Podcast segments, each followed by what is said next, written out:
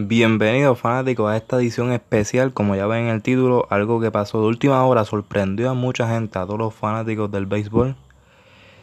Y es que despidieron a Luis Mato del puesto de, dirigente de los Criollos de Cagua.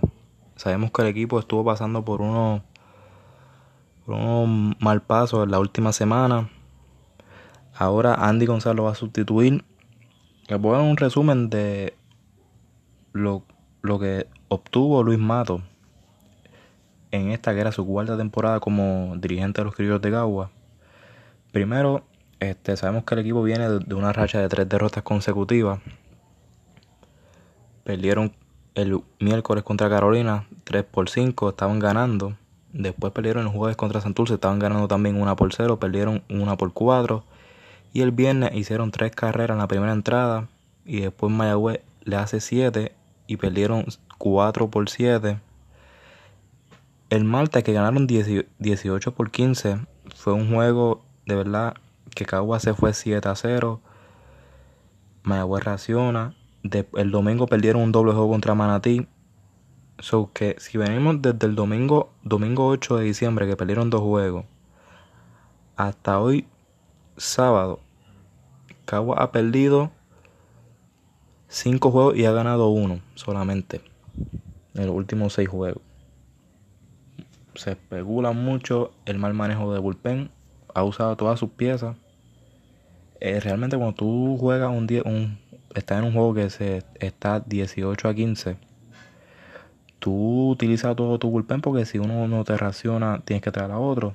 Para lo mejor eso le trajo le trajo problemas en los próximos juegos que no podía mover muy bien su bullpen.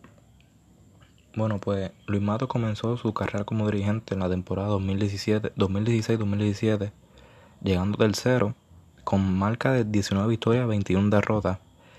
Llegando tercero se enfrentó en la semifinal al segundo lugar que fue Mayagüez. Perdió los dos primeros juegos contra Mayagüez y luego gana cuatro consecutivos llevando el equipo a la final y en la final gana en ocho juegos al equipo de Santurce.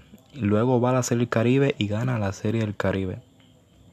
La temporada 2018, que fue la del huracán, que fue una, una temporada corta, solo de 18 partidos, la dominó de principio a fin, llegó primero con 11 victorias, 7 derrotas. Pasó directamente a la final donde se enfrentó nuevamente al equipo de Santurce, los barrió en tres juegos. Luego en la temporada pasada, 2018-2019, queda eliminado, llega último con marca de 16 victorias, 20 derrotas. Y esta temporada, en los primeros 20 juegos, tuvo marca de 9 victorias, 11 derrotas. En devolvida con los criollos hasta el momento. Ganó 55 partidos, perdió 59 en, 140, en 114 juegos. En semifinal tuvo marca de 2 victorias, 4 derrotas. Y en final tuvo 8 victorias y 3 derrotas.